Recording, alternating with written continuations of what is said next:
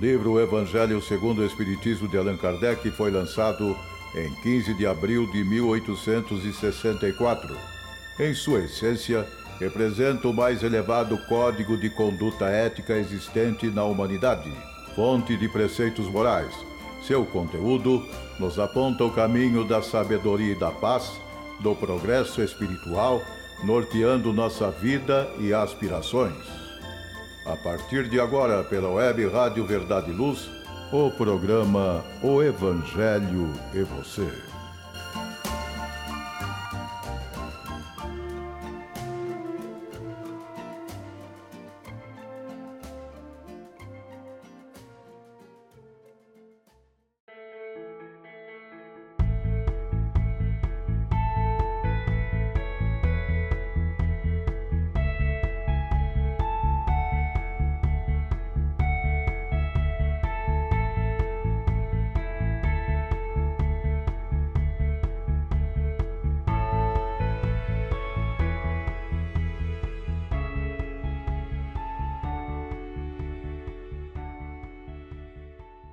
Olá, minha amiga, olá, meu amigo, sejam bem-vindos a mais um programa O Evangelho e Você, aqui através da Web Rádio Verdade e Luz da cidade de Ribeirão Preto.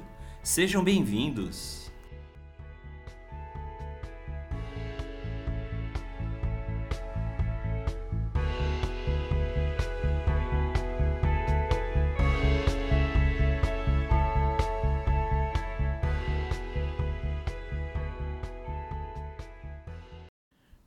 Meus amigos, minhas amigas, sejam todos muito bem-vindos mais uma vez.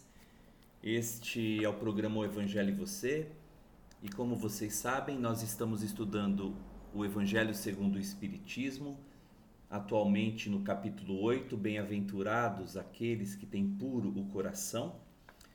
Nós hoje estudaremos os itens 15, 16 e 17, finalizando a sessão das considerações que Kardec faz antes de iniciarmos os próximos itens contidos na Instruções dos Espíritos.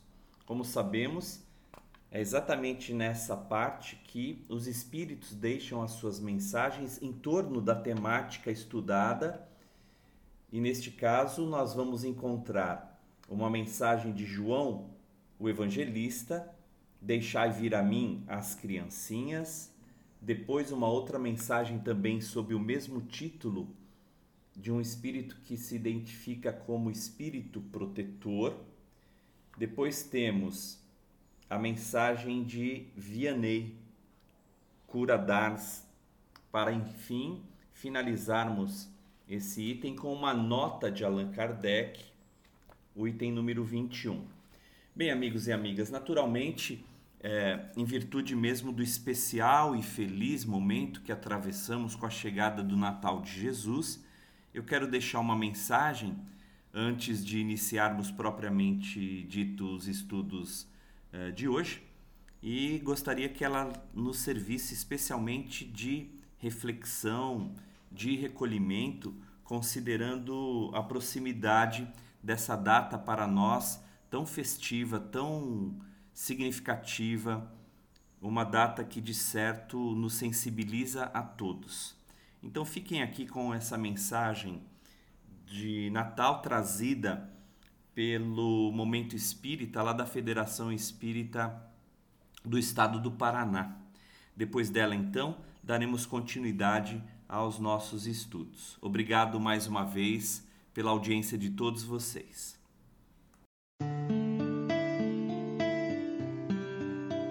Permanente Natal. Ele nasceu em uma estrebaria, oculto aos olhos dos poderosos de sua época. Teve seu nascimento anunciado aos simples, que traziam os corações preparados para o receber. A orquestra dos céus se fez presente, e a ópera dos mensageiros celestiais o anunciou a quem tivesse ouvidos de ouvir. Jesus ninguém que o igualasse. Alto e belo, chamava a atenção por onde transitasse. Os trigais se dobravam à sua passagem, e os ventos iam à frente, anunciando-lhe a chegada. Por onde passou, deixou indelével o seu perfume. Não conduzia guerreiros nem serviçais pomposos. A voz do povo o anunciava, e seus cantos chegavam aos ouvidos de todos, mesmo daqueles que pretendiam se fazerem surdos. Sua mensagem atingia os corações, e como hábil agricultor, semeou a esperança e a fé nos terrenos mais áridos. Rei das estrelas e governador do mundo, fez-se simples e evidenciou à saciedade a importância das coisas pequenas, dos serviços humildes. Ele próprio serviu na carpintaria, modelando formas na madeira. E mais tarde, servindo-se de uma toalha e água, lavou os pés dos seus apóstolos. Tomou de um grão de mostarda e o fez símbolo da fé que move montanhas. Utilizou-se da água pura jorrada das fontes cristalinas para falar da água que sacia a sede para todo o sempre. Tomou do pão e o multiplicou, simbolizando a doação da fraternidade que atende o irmão onde esteja, e com ele reparte o pouco que tem. Falou de tesouros ocultos e de moedas perdidas. Recordou das profissões menos lembradas e as utilizou como exemplo, ele mesmo, denominando-se o bom pastor que conhece as suas ovelhas. Ninguém jamais o superou na poesia, na profundidade do ensino, na doce entonação da voz, cantando o poema das bem-aventuranças no palco sublime da natureza. Simples, mostrava sua sabedoria em cada detalhe, exemplificando que os grandes não necessitam de ninguém que os adjetive, senão sua própria condição. Conviveu com os pobres, os deserdados, os considerados párias da sociedade, tanto quanto visitou e privou da amizade de senhores amoedados e de poder. Sempre nobre, porém simples e humilde.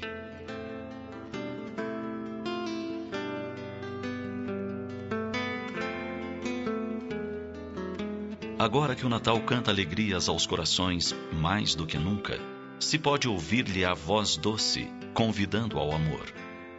E por isso mesmo, as criaturas se movimentam de forma mais intensa e se doam. São brindes, presentes, alimentos e agasalhos. É o próprio ser que esquece de si e se doa. Doa as horas do seu dia. Com um sorriso nos lábios, abre os braços e agasalha o outro no próprio coração. Depõem-se as armas, silenciam-se os combates faz-se paz nos campos de batalha da intimidade e do mundo. Tudo porque o aniversário dele se aproxima. E embora ainda infantis na arte de amar, todos podemos sentir que ele se faz mais presente, porque abrimos o nosso cofre do sentimento e lhe permitimos penetrar. São dias de felicidade os que vivemos no Natal, tudo em nome de um homem e de sua mensagem.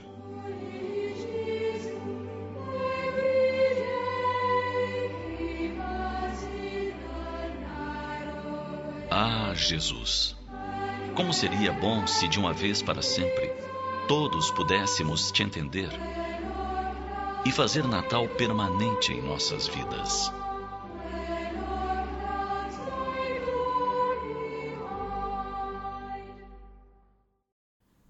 Amigos e amigas, depois dessa belíssima mensagem, nos resta realmente o recolhimento, a reflexão, para que, para que de alguma sorte nós possamos permitir mais uma vez que Jesus renasça em nossos corações e cresça cada vez mais abundantemente em vida, em amor, em paz e em luz.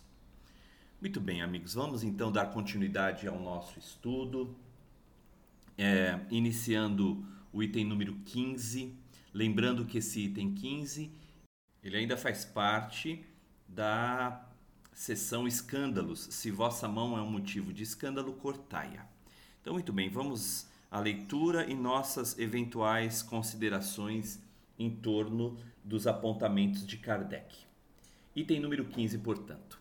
Se assim é, dir-se-á, o mal é necessário e durará sempre, porque se ele viesse a desaparecer, Deus estaria privado de um poderoso meio de castigar os culpados. Portanto, é inútil procurar melhorar os homens. Mas, se não houvesse mais culpados, não haveria mais necessidade de castigos. Suponhamos a humanidade transformada em homens de bem. Ninguém procuraria fazer o mal ao próximo e todos seriam felizes, porque seriam bons.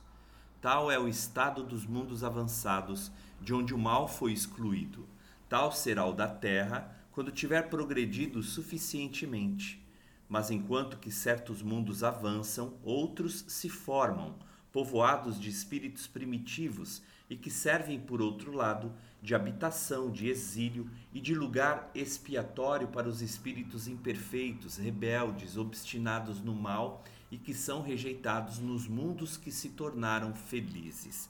Bem, amigos e amigas, naturalmente esse item número 15 é uma reflexão muito importante trazida por Allan Kardec, sobretudo para que compreendamos uh, a natureza do mal ainda no mundo tão imperfeito como o nosso, especialmente a função que ele acaba por ter. Nós não ignoramos que os nossos processos educativos, as nossas transformações se estruturam é, muitas vezes sobre as alavancas do mal. E quando eu digo aqui alavancas do mal, eu quero dizer que muitas vezes todas as, as inquietações, as perturbações, todos os lances é, que o mal naturalmente patrocina na Terra por espíritos inferiores que somos nós, de alguma forma devem provocar naqueles mais lúcidos, mais despertos, os necessários movimentos transformadores, sobretudo na realização do bem, para que haja, em função disso mesmo, a neutralização do mal. Portanto, a assertiva de Jesus, se o mal é necessário, porque é de fato, mas se o mal é necessário, ai daquele que promovê-lo, que realizá-lo, nós, portanto, é, devemos nos situar como aqueles, aqueles elementos propiciadores da neutralização do mal. Kardec então vai afirmar no item número 16: Mas ai daquele por quem o escândalo venha, quer dizer, o mal sendo sempre o mal, aquele que inconscientemente serviu de instrumento para a justiça divina, cujos maus instintos foram utilizados, não fez por isso menos mal e deve ser punido. É assim que, por exemplo, um filho ingrato é uma punição ou uma prova para o pai que o suporta, porque esse pai talvez tenha sido um mau filho que fez sofrer a seu pai e que sofre a pena de talião.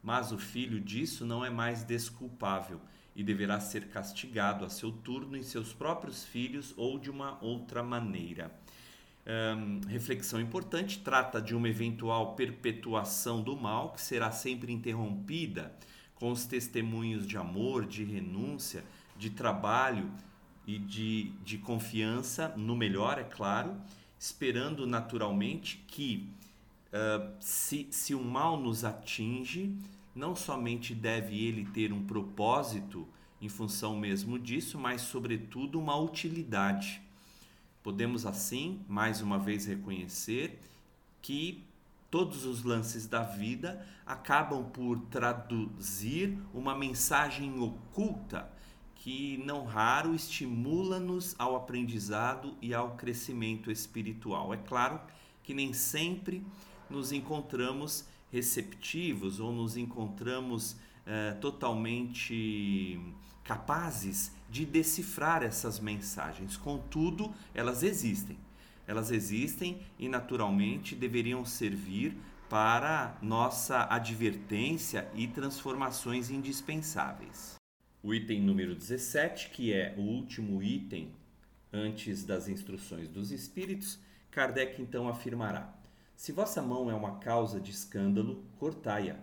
Figura enérgica que seria absurdo tomar ao pé da letra e que significa simplesmente que é preciso destruir em si toda causa de escândalo, isto é, de mal, extirpar de seu coração todo sentimento impuro e toda fonte viciosa. Quer dizer ainda que valeria mais para um homem ter tido a mão cortada do que essa mão lhe ter servido de instrumento para uma ação má, estar privado da vista do que se seus olhos lhe tivessem dado maus pensamentos. Jesus nada disse de absurdo para todo aquele que apreende o sentido alegórico e profundo de suas palavras. Mas muitas coisas não podem ser compreendidas sem a chave que dela nos dá o Espiritismo. Bem, amigos, nesse caso, naturalmente, Kardec conclui as suas considerações, entendendo, é claro, que o Espiritismo concede à criatura melhor eh, instrumentação para a compreensão das passagens de Jesus. De fato, muitas delas parecem-nos eh, relativamente estranhas, quando não eh, inapropriadas, saindo pela boca do Mestre querido. Mas é preciso observar é, não somente o contexto, mas o simbolismo, a eventual alegoria que essas mensagens, que essas advertências, que estas lições encerram. Ao espírita, portanto, devemos sempre estimular a, ao aprofundamento dessa compreensão, entendendo que o Espiritismo se vê portador de postulados de orientações que nos habilitam um aprofundamento mais realista do que aqueles que a literalidade, o literalismo de determinadas expressões podem sugerir. Portanto, é justo que nós é, procuremos abstrair o, o, o, sentido, o ensino da, de todas as passagens evangélicas de uma forma geral.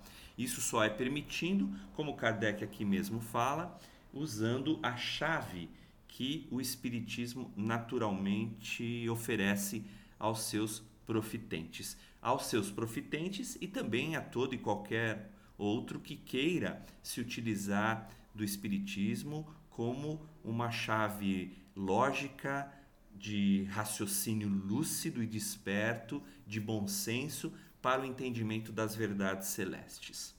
Bem, amigos, nós vamos agora passar para as instruções dos Espíritos, encontrando no item 18 a primeira mensagem de João Evangelista. Lembrando que esta é a única mensagem de João o Evangelista, nem o Evangelho segundo o Espiritismo. E curiosamente, se assim pudermos naturalmente reconhecer, nós vemos se aqui no Evangelho segundo o Espiritismo o prefácio é assinado pelo Espírito de Verdade, lá em O Livro dos Espíritos, depois em Prolegômenos, o primeiro nome que aparece assinando a mensagem é João Evangelista.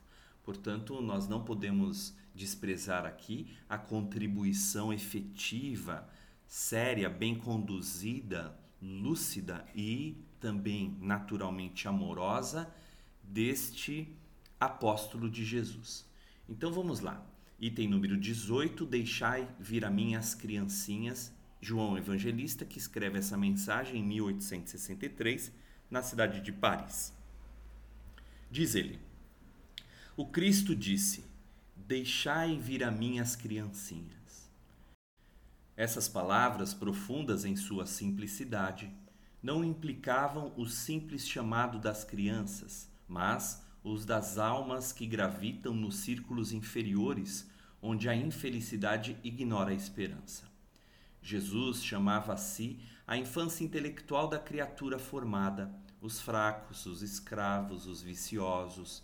Ele nada podia ensinar à infância física, sujeita à matéria, submetida ao jugo do instinto e não pertencendo ainda à ordem superior da razão e da vontade, que se exercem em torno dela e por ela.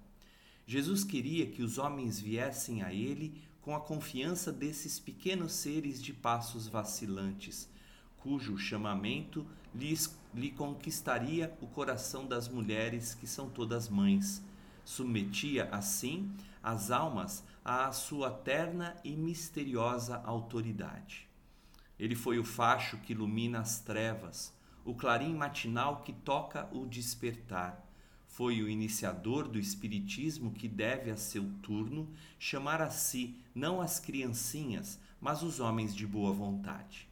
A ação viril está iniciada, Não se trata mais de crer instintivamente e de obedecer maquinalmente.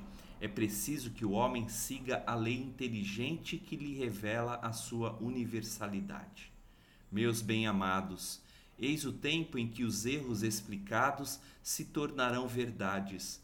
Nós vos ensinaremos o sentido exato das parábolas e vos mostraremos a correlação poderosa ligando o que foi e o que é. Digo-vos em verdade, a manifestação espírita alarga o horizonte, e eis seu enviado que vai resplandecer como o sol sobre o cume dos montes. Finaliza então aqui João Evangelista. Bem, nós vemos um olhar muito interessante que João acaba trazendo diante da expressão da máxima deixai vir a mim as criancinhas. João trata aqui da infância espiritual das criaturas. Naturalmente, nós não ignoramos também que muitas vezes nós nos apercebemos como espíritos ainda infantilizados, espíritos ainda muitas vezes aprisionados ao seu próprio egoísmo peculiar, às suas necessidades efêmeras, transitórias que podemos muitas vezes ser comparados aos caprichos que as crianças por vezes acabam por apresentar. Nós também somos assim. E é claro que à medida que despertamos, à medida que vamos assim amadurecendo-nos espiritualmente, nós nos conscientizamos da responsabilidade e, é claro, da nossa própria trajetória espiritual e por conta disso vamos nos reaproximando a Jesus. Sobretudo nós que muitas vezes apresentamos os corações dilacerados pelas dores, pelos sofrimentos, pelas preocupações e angústias terrenas. Nós que encontramos em Jesus o grande regaço de amor, de acolhimento, de orientação segura e definitiva para as nossas vidas. Se, conforme João Evangelista diz aqui, Jesus foi o iniciador do Espiritismo, nós espiritistas, reconhecendo nele o modelo e guia da humanidade, devemos de fato assumirmos nas mãos a nossa boa vontade, buscando realizar mais e melhor enquanto naturalmente as oportunidades se sinalizam em nossas existências. Muito bem, amigos e amigas. Uh, o item número 19, dando continuidade, portanto, às mensagens contidas em instruções dos espíritos, é de um espírito protetor que a escreve em Bordeaux 1861. Diz então o espírito protetor: Deixai vir a mim as criancinhas, porque eu possuo leite que fortifica os fracos. Deixai vir a mim aqueles que, tímidos e débeis, têm necessidade de apoio e de consolação. Deixai vir a mim os ignorantes para que os esclareça. Deixai vir a mim todos aqueles que sofrem, a multidão dos aflitos e dos infelizes. Ensinar-lhes-ei o grande remédio para abrandar os males da vida. Lhes darei o segredo da cura de suas feridas. Qual é, meus amigos, esse bálsamo soberano possuindo a virtude por excelência, esse bálsamo que se aplica sobre todas as chagas do coração e as fecha? É o amor, é a caridade. Se tendes este fogo divino, que temereis? Direis a todos os instantes da vossa vida: meu Pai, que vossa vontade seja feita e não a minha. Se vos apraz me experimentar pela dor e pelas tribulações, sede bendito, porque é para o meu bem, eu o sei. Que vossa mão pesa sobre mim. Se vos convém, Senhor, ter piedade da vossa criatura fraca, se dais ao seu coração as alegrias permitidas, sede bendito ainda, mas fazei que o amor divino não dormite em sua alma e que, sem cessar, eleve aos vossos pés a voz do seu reconhecimento. Se tendes o amor, tendes tudo o que se pode desejar sobre a terra.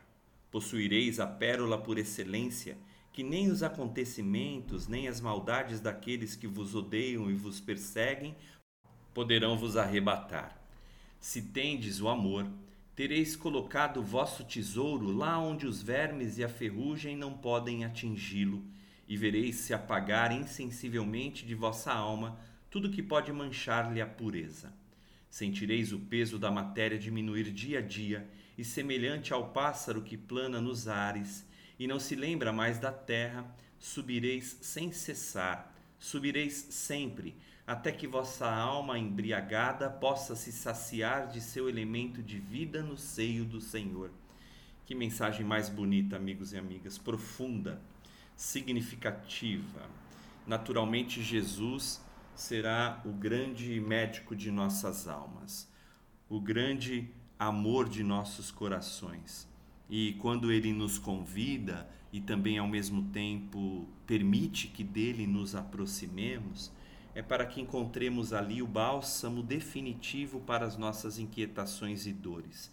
E ele então, sustentando as nossas próprias fraquezas, acaba por cooperar decididamente para a transformação de crianças ainda vacilantes, ainda infantilizadas, a seres cada vez mais responsáveis, lúcidos e propagadores do bem. Bem, amigos e amigas, vamos ao item número 20, a última mensagem aqui antes da nota de Allan Kardec, que é o item 21, finalizando o capítulo 8.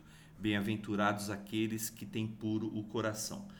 Antes, porém, de iniciarmos a leitura do item 20, cuja mensagem de Vianney é Bem-aventurados aqueles que têm os olhos fechados, nós vamos a um rápido intervalo, trazendo aqui os nossos apoiadores eh, publicitários. Até daqui a pouco, amigos e amigas. Obrigado mais uma vez pela sua audiência.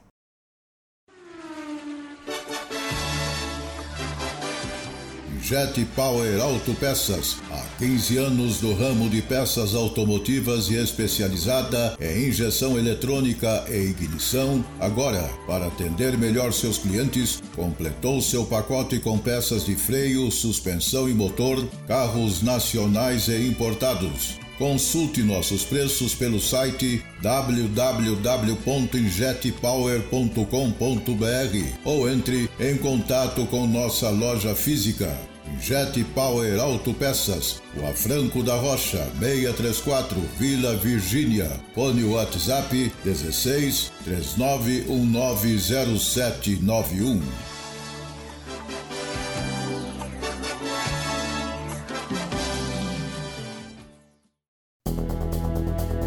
Está reformando ou construindo? A Elétrica Bege tem tudo em materiais elétricos, ferragens e ferramentas para sua residência ou construção. A Elétrica Bege tem lâmpadas de LED, fios e cabos flexíveis, torneiras, ventiladores e escadas em alumínio. A Elétrica Bege fica na rua João Guião, 1417, na Vila Virgínia.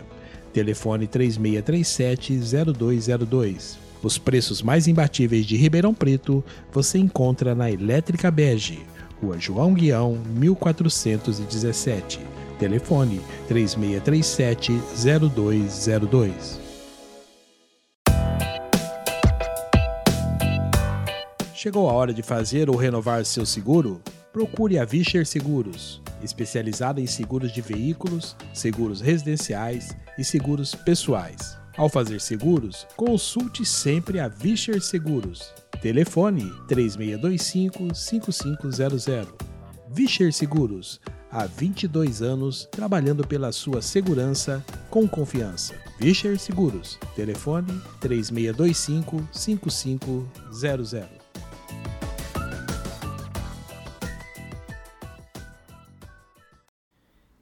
Retornando então, amigos e amigas, a mensagem trazida pelo Espírito Vianney, cura Dars, item número 20, bem-aventurados aqueles que têm os olhos fechados. Rapidamente aqui, amigos e amigas, eu queria só trazer uma nota eh, de quem foi Vianney, para que a gente pudesse também nos situar. Né? Ele foi um sacerdote francês, é um santo ele foi canonizado pela Igreja Católica, conhecido como São João Maria Batista Vianney ou ainda Santo Cura d'Ars.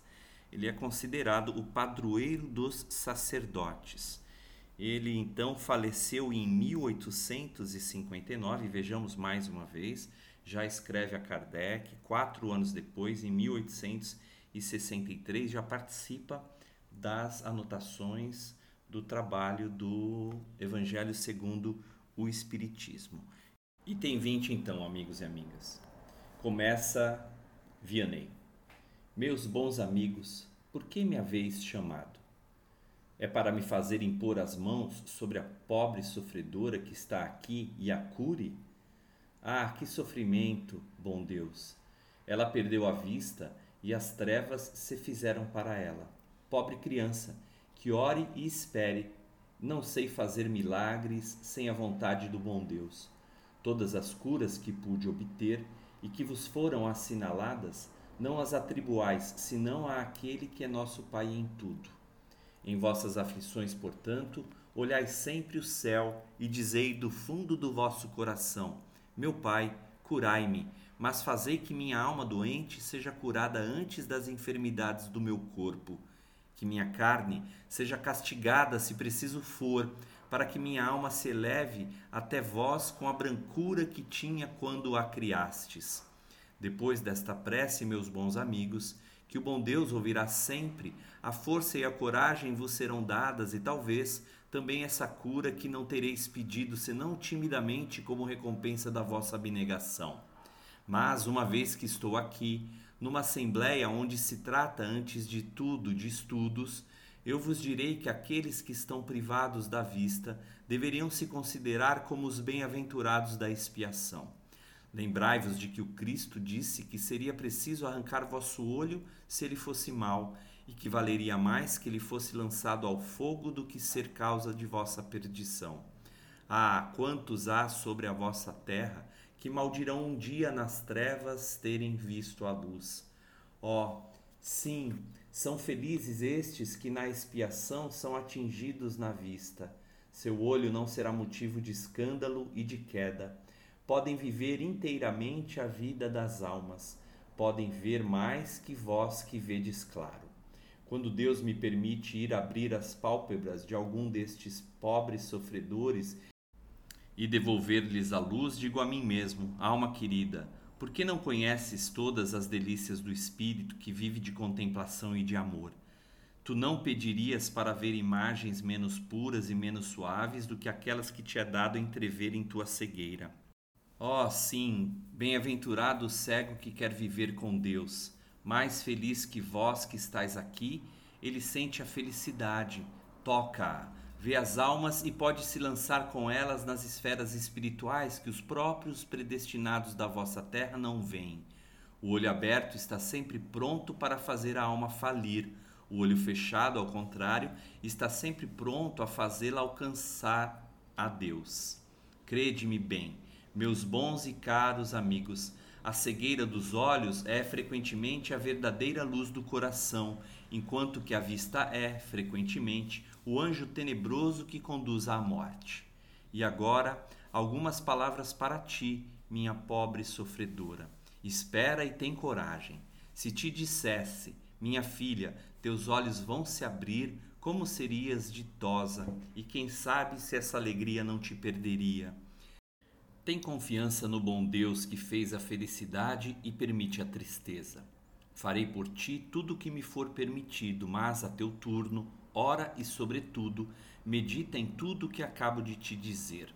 Antes que me afaste, vós todos que estáis aqui, recebei minha bênção. Esta é a mensagem, então, de Vianney Curadars, escrito em Paris em 1863.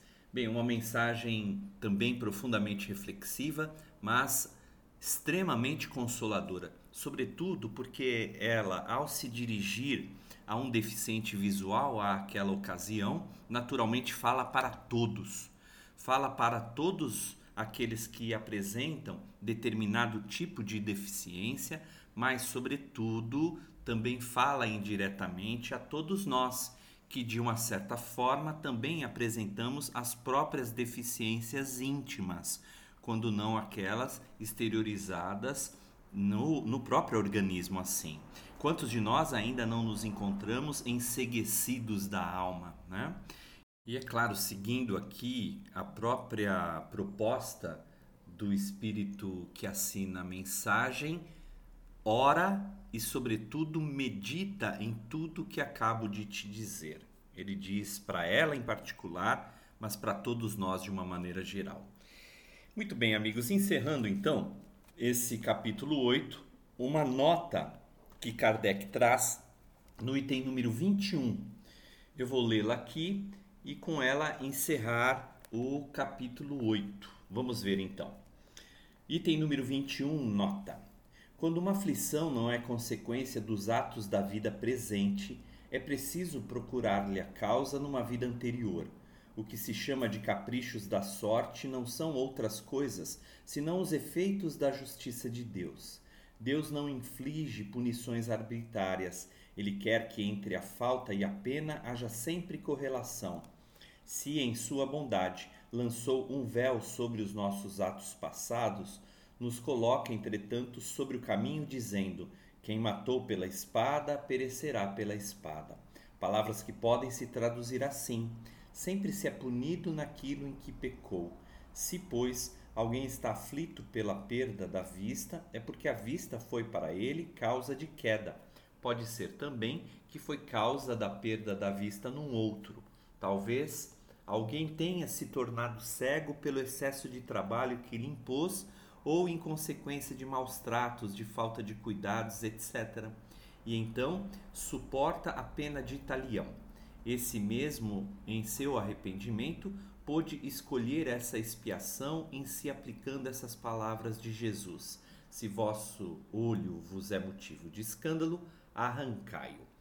Vocês repararam, amigos e amigas, que várias anotações que Kardec faz nesse capítulo 8 se refere à pena de talião. Eu quero aqui chamar a atenção para que nós não tomemos também essas anotações ao pé da letra, mas que, o que Kardec naturalmente quer dizer aqui é a lei de causa e efeito. Não necessariamente a pena de talião, tal qual aquela conhecida no, na antiguidade, mas, sobretudo, que os nossos atos são geradores de consequências e, por conta disso, há em todo efeito uma causa provocada, evidentemente. E como nós sabemos, nesta ou em outra vida. É isso que ele chama a atenção aqui, amigos e amigas. Bem, uh, nos aproximando já do final do nosso programa, o Evangelho e Vocês, que é o episódio 32, eu vou deixar para uh, iniciar o capítulo 9, Bem-aventurados aqueles que são brandos e pacíficos, no domingo que vem, já mais próximo do ano novo, sobretudo aproveitando o ensejo do Dia Mundial da Paz, Dia da Confraternização Universal. Então iniciaremos o capítulo 9, Bem-aventurados aqueles que são brando e pacíficos, uh, no domingo que vem. Eu, mais uma vez, quero deixar a todos vocês a minha mensagem de Natal, de esperança, de paz, de amor, de harmonia e não podia deixar de fazê-la, trazendo inclusive uma das minhas poesias preferidas de Casimiro Cunha, que sempre nessa ocasião eu acabo por recitá-la e que é muito contemporânea, muito atual e nos enseja do começo ao fim reflexões mais profundas. Essa poesia, Súplica do Natal, foi publicada no livro Coletânea do Além, por Casimiro Cunha, psicografado por Francisco Cândido Xavier. Então, eu deixo aqui essa oração, essa súplica para todos nós nesse momento em que o Natal se faz tão indispensavelmente sentido em nossos corações e projetado além de nós através da materialização do amor pelas nossas mãos. Obrigado mais uma vez, fiquem com Deus e até uma outra feliz oportunidade. Súplica do Natal. Na noite santificada em maravilhas de luz, sobem preces, cantam vozes, lembrando-te, meu Jesus. Entre as doces alegrias do teu Natal, meu Senhor, volve ao mundo escuro e triste teus olhos cheios de amor. Repara conosco a terra, angustiada e ferida, e perdoa, Mestre amado, os erros de nossa vida. Onde puseste a alegria da paz, da misericórdia, desabam tormentas rudes de iniquidade e discórdia. No lugar onde plantaste as árvores da união, vivem monstros implacáveis de dor e separação. Ao longo dos teus caminhos, sublimes e abençoados, surgem trevas pavorosas de abismos escancarados. Ao invés de teus ensinos de caridade de perdão, predominam sobre os homens a sombra, o crime, a opressão. Perdoa, Mestre, aos que vivem, erguendo-te a nova cruz. Dá-nos ainda a bonança da tua divina luz. Desculpa o mundo infeliz, distante das leis do bem. Releva as destruições da humana Jerusalém. Se a inteligência dos homens claudicou e recaiu, a tua paz não mudou e o teu amor não dormiu. Por isso, pastor divino, nos júbilos do Natal, saudamos a tua estrela de vida excelsa e imortal. Que o mundo te guarde a lei pela fé que nos conduz das sombras de nossa vida ao reino de tua luz. Amigos e amigas, um Natal com Jesus no coração e nas mãos. Muita paz. Obrigado a todos mais uma vez.